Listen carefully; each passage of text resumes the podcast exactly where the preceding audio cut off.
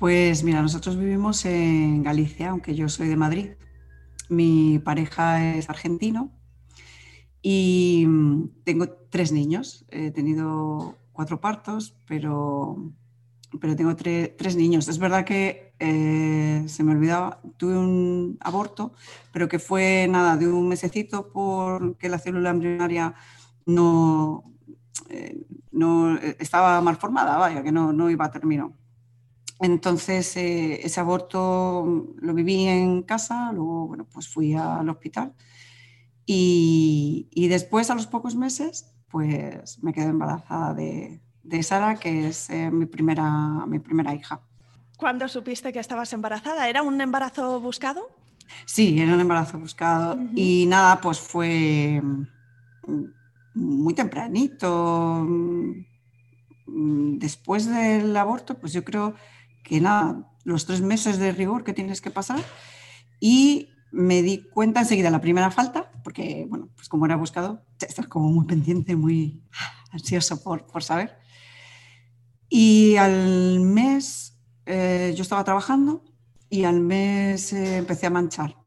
Entonces, como tenía muy claro desde siempre, tenía muy claro que si tenía hijos me iba a quedar en casa a criarlos, pues además en la empresa andaban las cosas revueltas, pues entonces dije que no, me merecía la pena y que me quedaba en casa ya, mm, me, eh, me, quedaba, o sea, pedía el finiquito y me, me, quedaba en casa. Entonces viví esos tres meses un poco con miedo y entonces eh, yo creo que fue mi inicio a la meditación como terapeuta transpersonal que soy. Procuraba centrarme y, vivir el, momento eh, quitándome un poco de esas preocupaciones, de ese miedo ¿no? de, volver otra vez al, aborto y perder el bebé. Y nada, mm, esos tres primeros meses así fue un poquito regular porque manchaba. Tuve una lectura súper bonita que a mí me encantó, que son a mí, porque me gusta mucho, eh, soy muy espiritual, entonces me gustó mucho que son los nueve peldaños y es como, eh, como el alma va, eh, ¿sabes? Una cuenta atrás de cómo va reencarnándose eh, y, va tomando su espacio en su nuevo vehículo. Y me ayudó mucho a pasar ese momento y después un embarazo estupendo, mm, fenomenal, sí, sí, nada, nunca he tenido ni vómitos, ni mareos, ni nada, o sea, fenomenal. Y lo viví con mucha alegría. Y el momento del parto, pues nos pilló un poco por sorpresa, era el 6 de diciembre. Eh, y claro, mm, pues estábamos en una reunión familiar, íbamos a comer y de repente empecé a sentir eh, contracciones. ¿Estabas ya a término el bebé? ¿Te acuerdas? Sí. ¿Sí? sí, sí, estaba... O sea, que ya sabías que era inminente en cualquier momento, pero justo coincidió con la Sí, salía de cuentas el día 10 de diciembre. Y nada, pues el 6 ella decidió que llamaba a la puerta y que era su momento. Y durante el embarazo, ¿te habías preparado de alguna forma para el parto? No sé si habías leído algo, habías hecho eh, algún curso de preparación al parto, algo. Bueno, pues estuve, claro, te pones a, buscar información y saber, bueno, yo quería eh, un parto un poco lo más natural posible y, entonces eh, Mm, fuimos a la preparación al parto eh, con una matrona, bueno, me recomendaron un sitio, mm, no me gustó nada. Yo sinceramente me pareció que nos estaba metiendo miedo. Y entonces, bueno, pues fui a, la ginecóloga y le dije, eh, mira, o sea, por favor, que no sea epidural porque es que, es que tiene unos efectos secundarios para el bebé, es que, bueno, pues va a ser lo peor. Y, y entonces la ginecóloga me dijo, mira, eh, ante cualquier circunstancia que pueda pasar, eh, si yo te pongo la epidural, tienes la epidural puesta, ahorro tiempo y esto es vital para el bebé. Y créeme que me dijo, si hay una solución para no pasar dolor, ¿para qué vas a pasar dolor? Y, claro, yo qué sé, a mí me habían contado de todo, no es un ratito malo, no, bueno, se pasa enseguida. Eh, y bueno, pues pues vas con un poco de miedo, la verdad, sobre todo al dolor. Entonces, eh, bueno, pues nada, me dejé guiar por mi ginecóloga, que era maravillosa, una chica joven y maravillosa. Y cuando llegó el momento, la verdad que yo empecé a, sentir unas contracciones eh, más en la parte de los riñones. Y bueno, pues era un dolor diferente, pero claro, yo estaba esperando a que aquello fuera mucho más. Y aquello no, pues sí, me atizaba de, de vez en cuando y tal.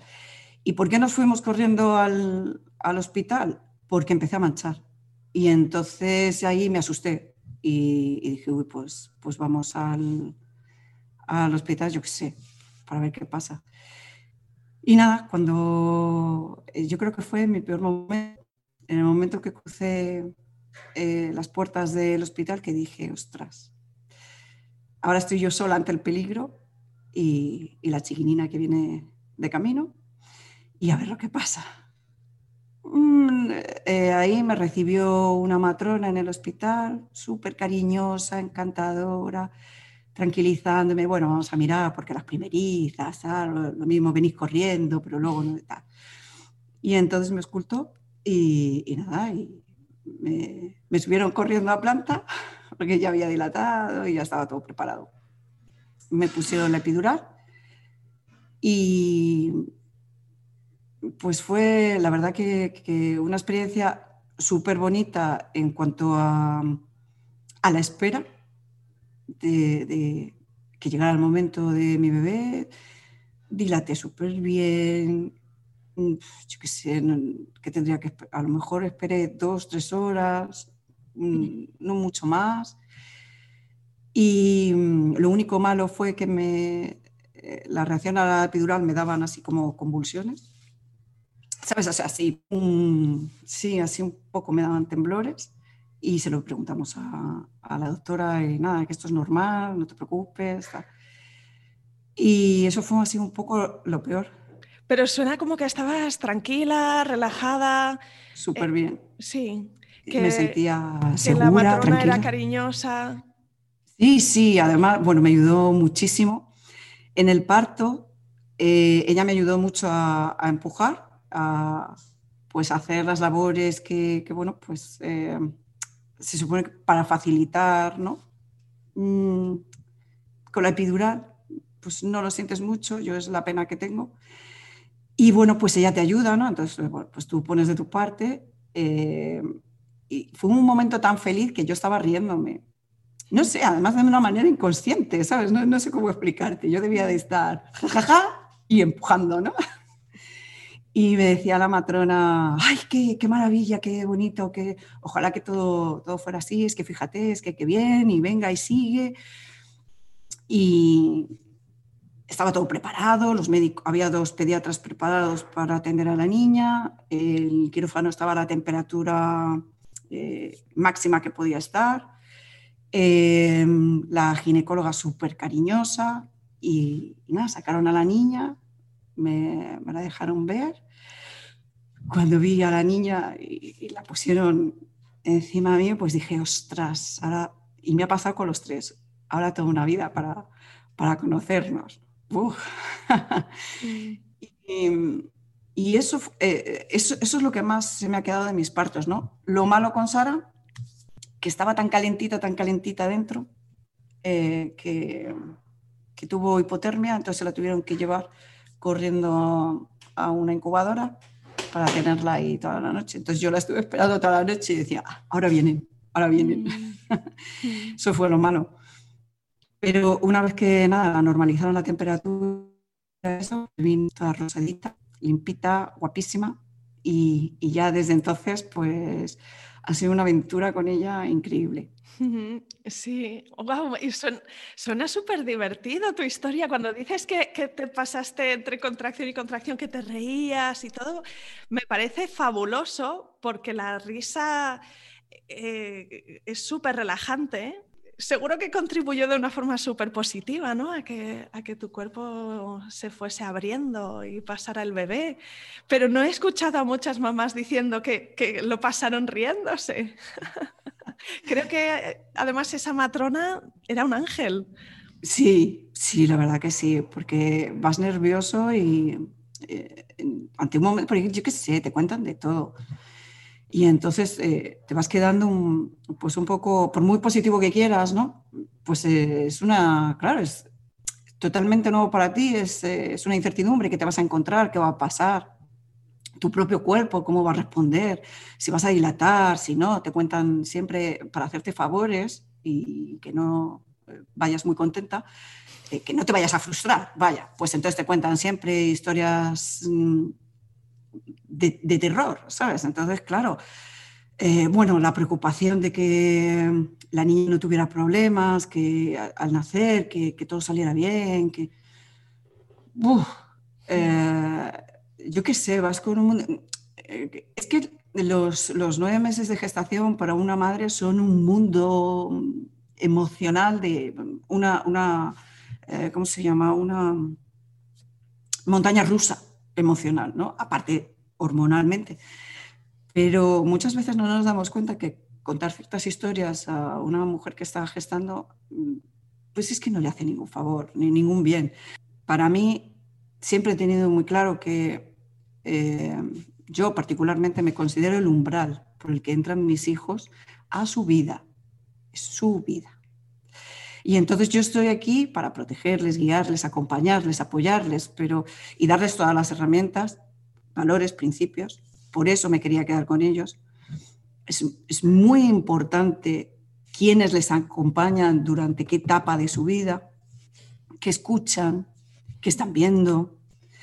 Y, y para mí era muy importante porque eh, su autoestima es, es como es, tan tierna ¿no? que, la, quería, la quería mm, no tanto proteger, pero sí nutrir y alimentar. ¿no?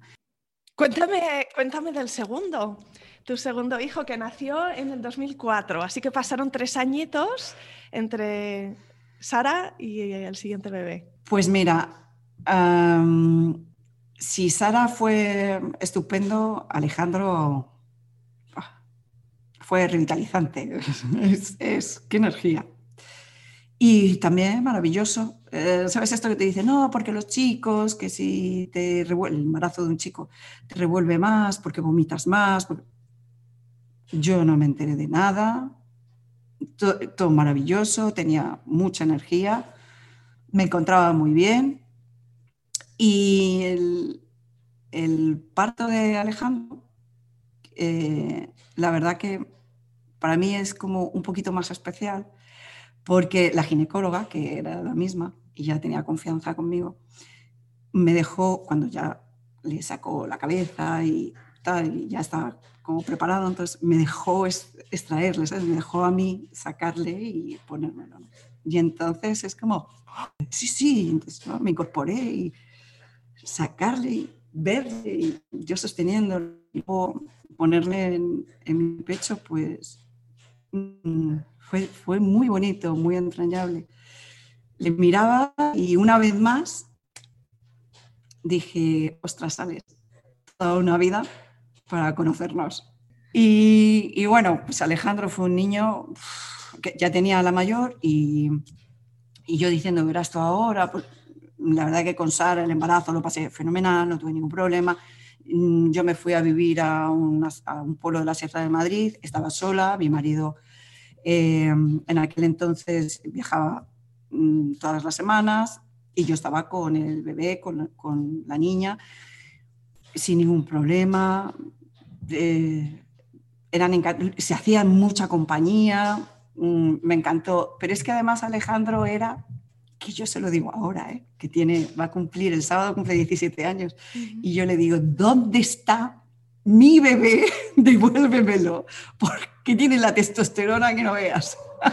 ahora tiene un carácter, pero es que era un niño que abría los ojos y se reía, eh, siempre súper cariñoso, siempre con bromas. Bueno, lo que me he podido reír con, con Alejandro. Mm. Ahora también, pero diferente. es muy gracioso.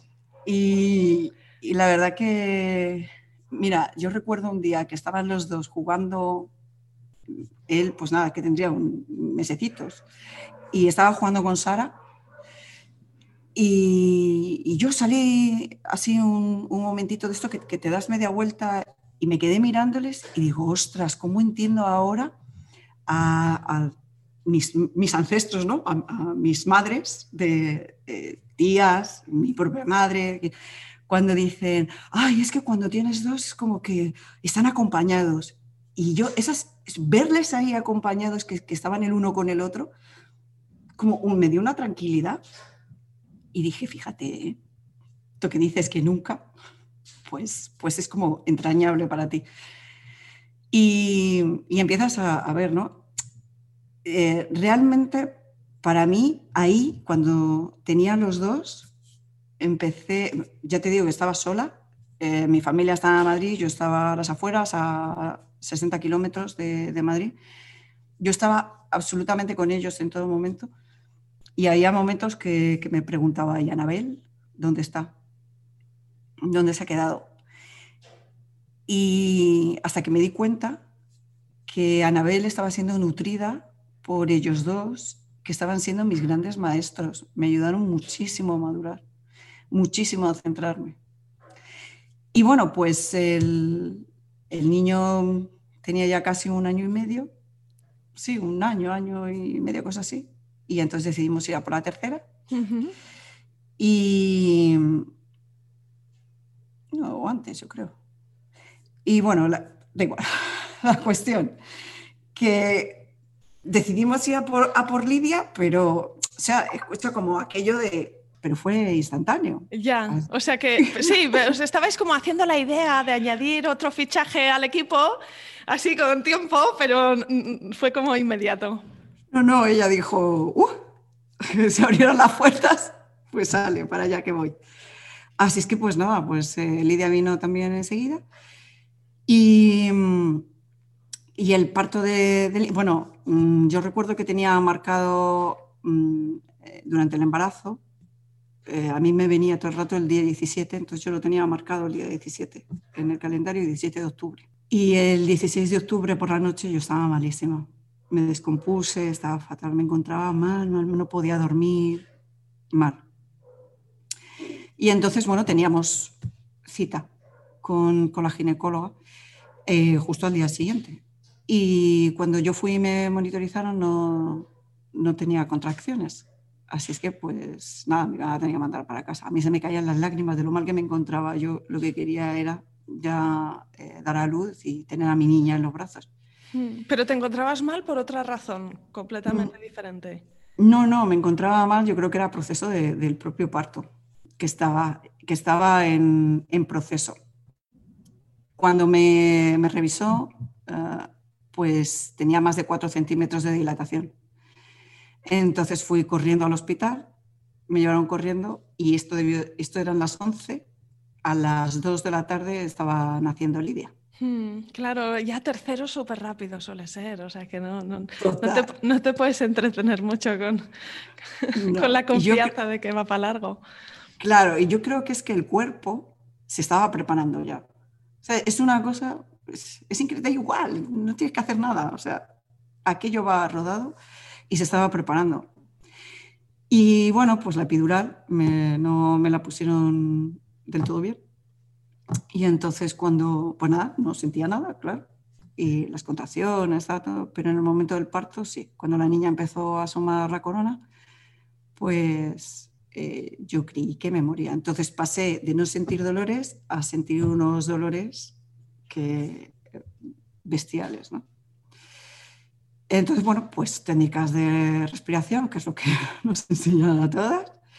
La matrona también, un encanto, ayudándome eh, en, el momento de la expulsión y, ella me ayudaba y, me marcaba. Eh, la ginecóloga no era la misma porque no pudo estar, pero también un, encanto, se portaron todos eh, muy, muy bien y nada, la niña, la niña nació y todo fenomenal, todo fantástico. Y la verdad que que a las dos y media tuviera yo a mi niña en, los brazos, pues... pues ¿Del día 17? El día 17. Increíble, sí, sí.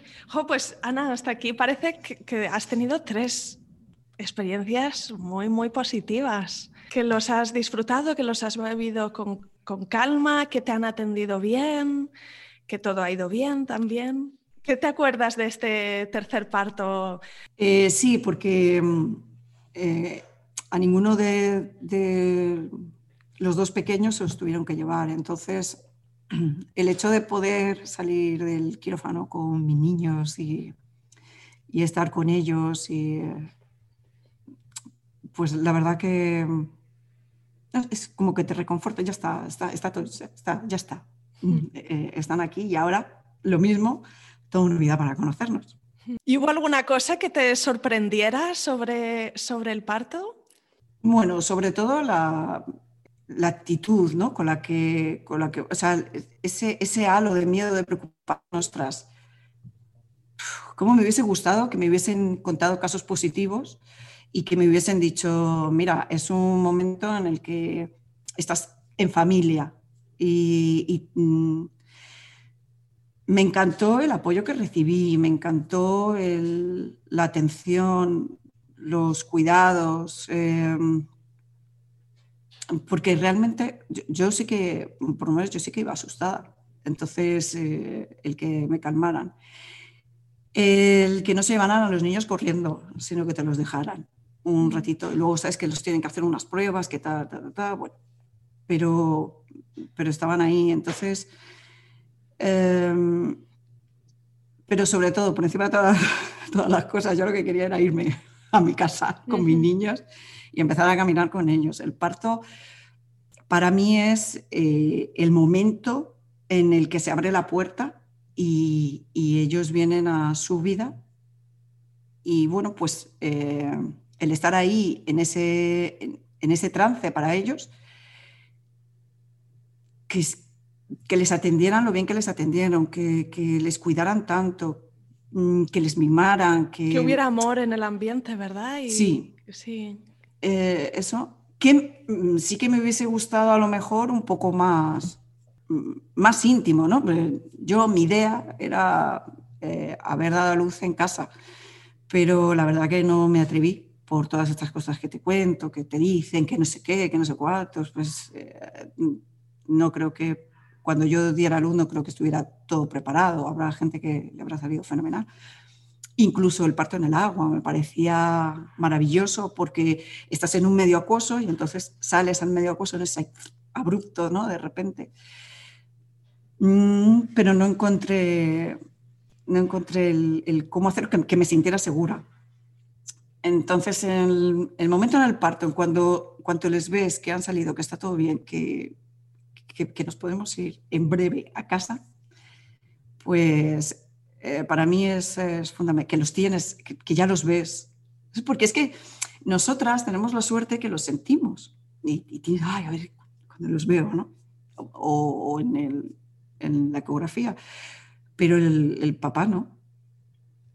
Y entonces esa emoción de, verle a él con, su bebé ahí, ¿no? es, que ha venido, ya está aquí, sentirles, verles, eh, olerles, que, huele a vida, un bebé, pues, pues eso es, que es, yo creo que es lo más bonito, ese, ese momento, ese instante quizás donde también le ves a él, ¿no? Lo estás compartiendo con él y le ves a él como es, esa cara sobrecogida, ¿no? Y entonces es esa unidad familiar. Sí. ¿Tú recuerdas que después de que nacieran tus hijos tenías como una sensación de subidón, así como que fue como de, de, estar en el séptimo cielo? ¿Lo recuerdas así o de otra manera? La verdad que es, no sé, es que yo soy como un poco rara. Es, por un lado, la absoluta tranquilidad que ha salido todo bien. Por otro lado, las ganas increíbles de marcharte a casa y estar con, con tus bebés, ¿no? Porque aunque los otros eran, eran un poquito mayores, pero... Y pues mira, es lo que pasa? Que es que yo me quedo sobrecogida, yo creo que es esa la palabra, sobrecogida. Cuando le miras y tú sabes cuando, cuando ves el horizonte del mar y entonces ves un paisaje increíble y entonces y es como que a la vista le cuesta ver eso y ¡ah! ostras, mm. fíjate qué, qué maravilla, ¿no? Pues entonces cuando ves a tus hijos y, y, les miras y, te sobrecoge, no sé, es su mejilla, eh, sus deditos, sus pies, sus gestos, sus gorgoteos, em, que cogen el pecho, mm, no sé, el olor, el aroma. Entonces te, sobrecoge. A mí yo me quedo sobrecogida, ¿no? Y entonces es como... y cuéntame la cuarta experiencia, ¿esta es más reciente? Sí, mira, pues, eh, em, bueno, me divorcié y entonces eh, al tiempo comencé una nueva eh, relación y con mi actual pareja nos vinimos a vivir a Galicia y mis tres niños. Y mm, sorpresivamente, aquí mi niño, en, bueno, yo me enteré en mayo, pero en marzo me quedé embarazada y, y no podía ser, claro. Yo decía, pues, qué, rara me siento. Pues será que voy a empezar con la menopausia. pues qué raro, pues muy pronto. Pues no podía ser. Esto fue una, una sorpresa y, y, yo qué sé, casi milagrosa, vamos, te, te digo. Inicialmente no sabías a qué atribuir esas sensaciones. ¿Y, y que, bueno, cómo te diste cuenta que, que estabas embarazada? Pues mira, un día me fui a, duchar y yo me miré y dije, ostras, esta tripa no es mía. Y digo, no puede ser, no puede ser. Y yo digo, esta tripa, es que esta tripa es muy bonita, es que esta, tripa no es mía. Y total que, bueno, pues... Tuviste la duda, o sea, te vino el pensamiento ahí, ¿no? Como no puede ser, ya estabas intuyendo ahí que... Sí, sí, no, es que una tripa de embarazada es súper bonita. Eh, es, diferente. Y entonces, eh, pues fui a la farmacia y bueno, compré un test y me hice la prueba y salió positiva. Mm. Y yo, bueno, pues no me lo podía creer. Yo decía, madre mía, madre mía. Entonces, bueno, pues aquí vienen 800.000 cosas que te cuentan también de cuando eres una mamá gestante pues de más de 40. Y mira, yo unos nervios, porque claro, se, lo iba a decir al padre y a, ver por, muchas cosas, la situación, por todo. Y si vieras la, cara de, del padre de, de es que no sé cómo explicarte. aquello le sobrecogió, lloraba, estaba alegre, reía carcajadas, lloraba. Eh, es que no se lo creía, hmm. pero de verdad, pero de verdad.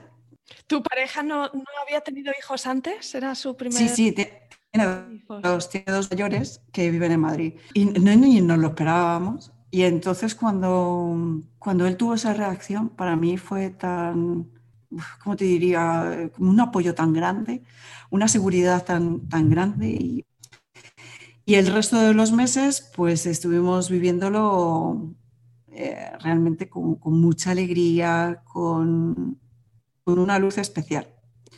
¿Qué te dijeron tus hijos? Tus hijos ya tenían, bueno, la, mayor a lo mejor tenía... La, mayor 18, el, mediano 16 y la pequeña 14.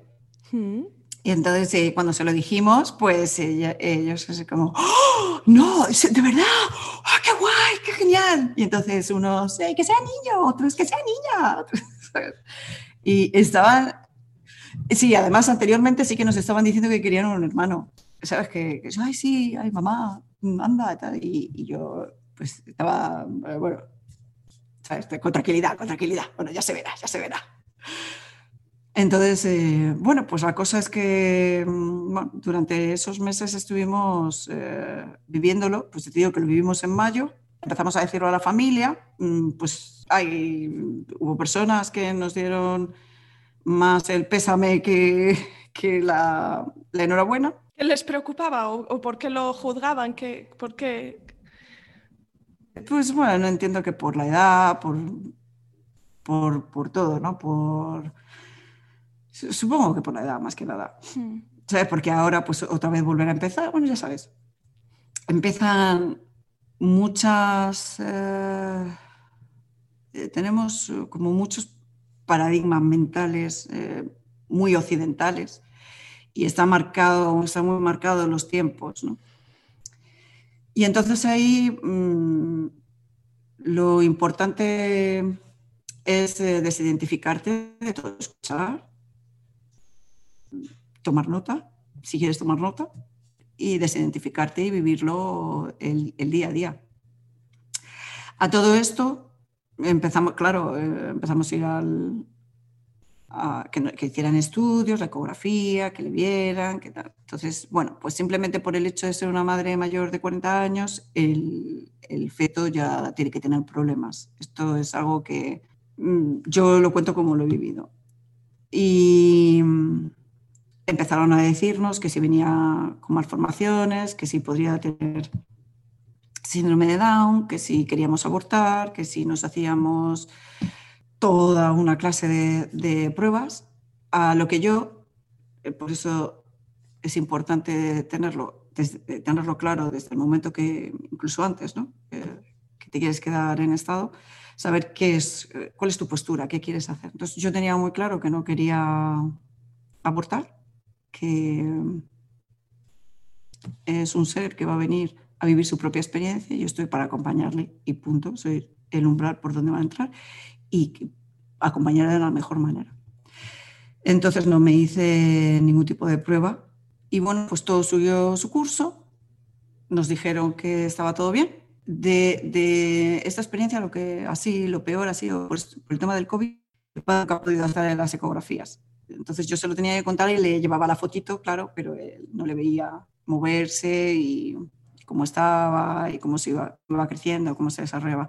Entonces, bueno, pues en, las eh, ecografías previas, eh, pues todo había llegado, todo estaba normal, todo estaba muy bien. Bueno, pues cuando pasó eh, al segundo trimestre, en el propio desarrollo del, del, feto, pues todo estaba dentro de lo normal.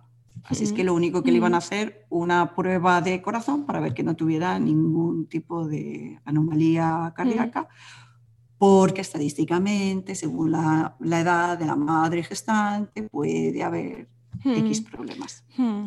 ¿Y, ¿Y, a ti todo este canturreo de negatividad y todo esto no te estaba haciendo ninguna gracia? No. No, no. Eh, era Mm, pues otra vez mucho miedo, mucha preocupación. Em, además, eh, te suelen recomendar que abortes, te suelen... Eh,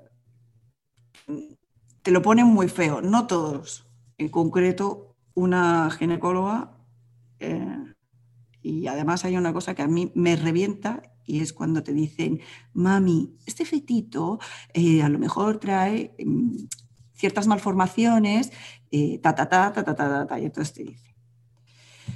Y entonces, pues yo respiro, no mandarle al cuerno, la verdad, porque eso de mami, mm, o sea, mm, perdona, mira, tengo un nombre, o sea, me, hablas como, un adulto, por favor, y, y luego estás hablando, eh, claro, para ti es tu fetito, o sea, eh, este, este fetito, bueno, pues para ti es un fetito, claro, pero para mí es mi hijo. Entonces, a lo mejor ahí, por ahí, esa parte, eh, la verdad, me dejó helada, me dejó helada, porque entonces, bueno, debido a mi profesión, estuve haciendo, bueno, una serie de ejercicios y, empecé a desidentificarme.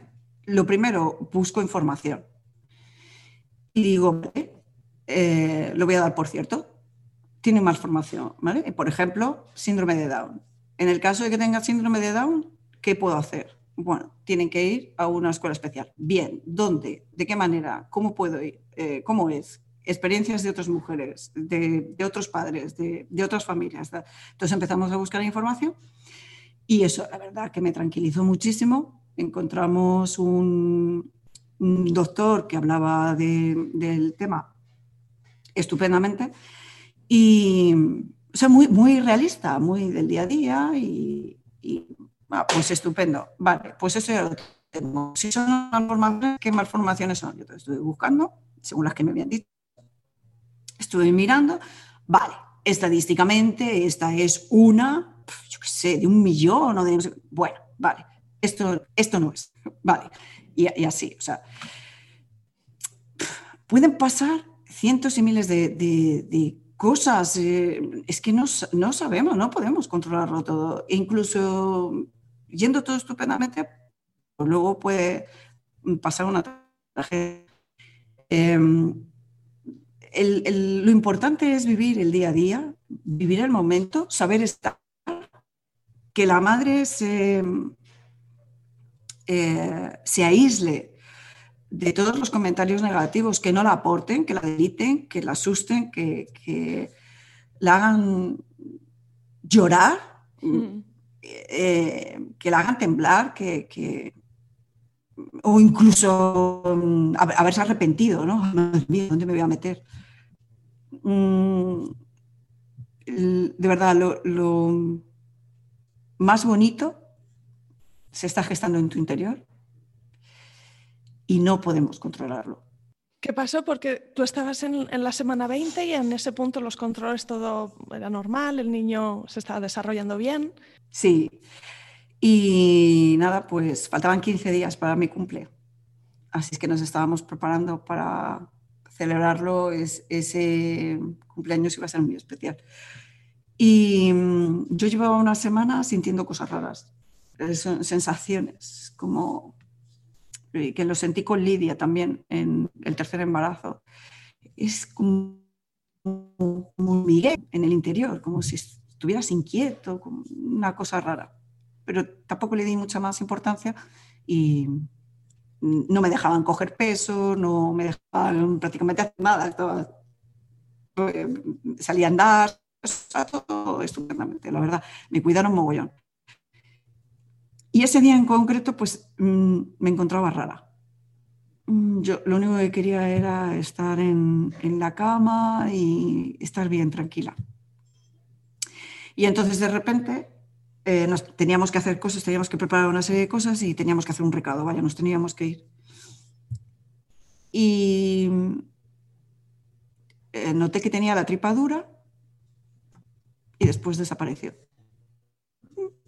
Seguí haciendo pum pum, me fui a preparar, ta, ta, ta, ta, y de repente noté que tenía algo, es como que si se hubiese desprendido algo y, lo sentía dentro, una cosa rara, como si fuera una pelota o algo así. Entonces, eh, bueno, pues llamé a Andrés, nos fuimos corriendo al hospital, a urgencias, y bueno, pues eh, había empezado un proceso espontáneo de, aborto y un aborto natural en el que, mm, pues eh, cuando yo llegué, todavía tenía constantes vitales y, y, bueno, pues nos dio tiempo. Mm, le dije al médico que si podía, podía hacer cualquier cosa por salvarla, pero me dijo que todavía era muy chiquitito y que no se podía. Entonces... Eh, rompí aguas, pues todo, el proceso normal, me dieron una habitación eh, donde estábamos Andrés y yo. Y mm, llegó un momento en el que sentí que se deslizaba algo eh, dentro de mí y entonces le dije a Andrés, creo que, que acabo de dar a luz. Y efectivamente, entonces, eh, bueno, pues cogimos a nuestro bebé le puse encima de mí, claro, como todos mis bebés.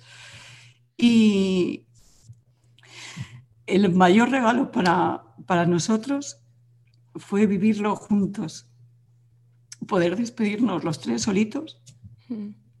porque cuando eh, empezó el, el, proceso, pues mi obsesión en la cabeza era, Júpiter, si ahora, si, si yo no, no puedo expulsarlo y tiene que llevar al quirófano, o lo mismo me duermen, o claro, a él con esto del COVID, pues lo mismo no le van a dejar entrar, entonces no lo va a poder ver y, ¿sabes? es que él no, no, había visto las ecografías, no, no le iba a ver, yo, yo quería que, que, él viera a su bebé. Y, y ese fue el mayor regalo. Estábamos solos, juntos, los tres, nos despedimos y y empezó un momento un poco complicado, que es eh, el duelo. Hmm. Y que no empieza inmediatamente.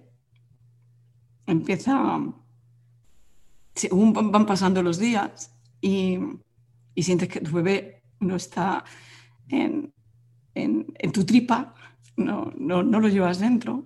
Y entonces es como que eh, tienes que asimilarlo, ¿no? Pero eh, lo bueno es eh, que estábamos los yo para mí eso fue lo más importante, el poder vivir ese duelo los dos juntos. Llegó, fíjate, bueno, vino la familia, estuvo con nosotros. bien, pues ahí estábamos, teníamos entereza. Pero cuando se marcharon todos, en agosto, eh, los dos, nos vinimos abajo. Pero cuando uno estaba, uno estaba más arriba, otro más abajo, y entonces nos fuimos acompañando los dos. Y, y la verdad que, pues, eh, una de las cosas que, que, lo que más te pesa es saber por qué, qué, es lo que pasó. Y no, hay, no, no me han dado ninguna respuesta. No saben qué, es lo que le hicieron todas las pruebas, nada, no tenía ningún tipo de anomalía, estaba todo bien. Entonces, bueno, pues eh, desde mi punto de vista, él, por lo que fuera, tenía una experiencia de vida corta, era su recorrido y una vez más, pues yo estuve ahí, estuvimos los dos, su papá y yo, y estuvimos acompañando a este ser que decidió darnos esta sorpresa de venir cuando le dio la gana y marcharse cuando le dio la gana. ¿Cómo tiene que ser? Claro, para eso es, su experiencia de vida. Y el poder estar y todo ese proceso, incluido el duelo, para nosotros ha sido muy enriquecedor, nos ha unido mucho más y nos ha hecho conocernos mucho más. Entonces, eh, mm, no hay nada imposible. Y, mira, em, a mí me, daba miedo quedarme embarazada eh, ya a partir de los 40. He, sido muy feliz. Y de verdad que gestar es algo muy, muy bonito que em, te enriquece y, jopetas, es una experiencia que te llevas tú. Es que es tan bonito.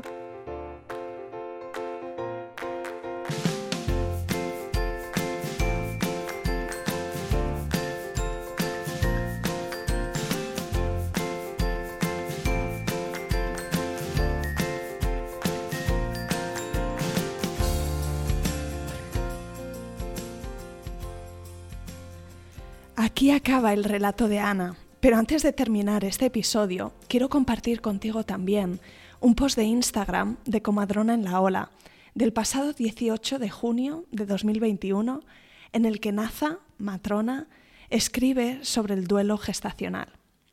Y dice, acompañar duelo, acompañamiento y asistencia, la importancia de los tiempos, de cómo damos la información por fases, con espacio, según va avanzando el proceso. La asistencia al duelo marca todavía más una vivencia absolutamente dolorosa y trascendental que acompaña el resto de nuestra vida. En primer lugar, dar la noticia al confirmar con ecografía es un momento que se nos atraviesa en la garganta. Las ginecólogas tienen este papel. En ese momento es imposible asimilar la información. Surgen preguntas, dudas, que se deben contestar de la mejor manera posible, pausada. No hay respuesta para muchas cosas. Tiempo, tiempo para procesar la noticia. No hay prisa por empezar nada. Tan importante dar tiempo, mientras se busca un espacio lejos de los sonidos del paritorio. Explicar el proceso de parto. Algunas mamás preguntan por qué no se hace una cesárea. Por un lado, por la salud reproductiva futura de la mujer, porque la cesárea sigue siendo un procedimiento que debe reservarse si fuese necesaria. En segundo lugar, sabemos que a largo plazo el parto ayuda en la elaboración del duelo, que en ese momento no consideramos, pero será muy importante. Hablamos del manejo de dolor La preferencia, la elección es de la mujer. Facilitar acompañamiento en todo momento de la pareja si la hay. De algunos familiares si la mujer lo desea. Según avance el proceso, comenzaremos a ofrecer y preguntar qué querrán cuando nazca el bebé. En fase inicial muchas familias no quieren verlo, pero según se acerca el momento sabemos que posiblemente esto cambie. No hay que decidir nada de antemano, no hay prisa. Seguimos resolviendo según podemos cada pregunta que surge, ambiente, palabras muy cuidadas. Una vez nace y quieren tenerlo en brazos, hay que dar tiempo, el que necesiten. Es cuando podremos sugerir si desean hacer fotos. Todo va al debido tiempo. Cogemos huellas para el recuerdo, mechón de pelo si desean, impresión de placenta si desean. En los tiempos también se irán dando las opciones sobre la autopsia o el entierro. Todo debe ir siendo poco a poco, ya que es mucha información y decisiones a tomar. No podemos olvidar hablar del manejo de la lactancia. Se deben dar opciones. Las opciones son lo único que a largo plazo dan paz. La lactancia se puede suprimir farmacológicamente con indicaciones adecuadas. Se puede suprimir de manera fisiológica, con manejo apropiado. Se puede donar leche. Muchas mujeres donan su leche y les ayuda en su camino de duelo. Seguir disponibles en todo momento. Puedo decir que no hacemos por mantenernos al margen, que lloramos con las familias, que lo sentimos, que la compañera a la que le toca acompañarlo tiene el respaldo del resto de compañeras también para apoyarse. Tiempos, cariño, opciones, respeto. Despedir a un bebé con todo el amor que somos capaces de dar a su madre, a su familia, a su recuerdo. Termino el episodio de hoy con estas palabras de Comadrona en la Ola.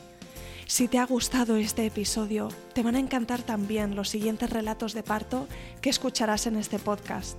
Suscríbete y así no te perderás nada.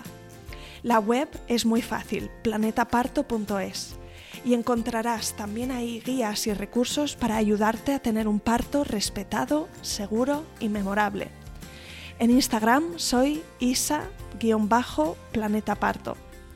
Ah, y si conoces alguna futura mamá que pueda disfrutar este podcast, no dudes en recomendárselo. De verdad me ayudas un montón cada vez que lo compartes.